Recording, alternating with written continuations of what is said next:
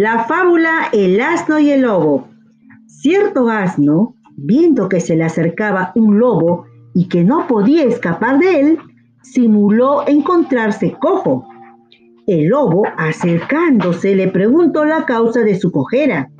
El borrico le respondió que se le había introducido una espina en una de sus patas y añadió, Quíteme por favor esa espina, señor lobo, y depúreme cuando le plazca, sin temor de lastimarse la boca.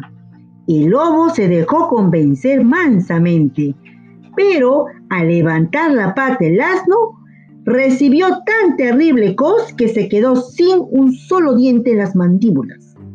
Bien merecido lo tengo, porque siendo mi oficio carnicero, ¿por qué me metí a curandero? Dijo el lobo. Moraleja, no cambies de oficio si no recibes beneficio.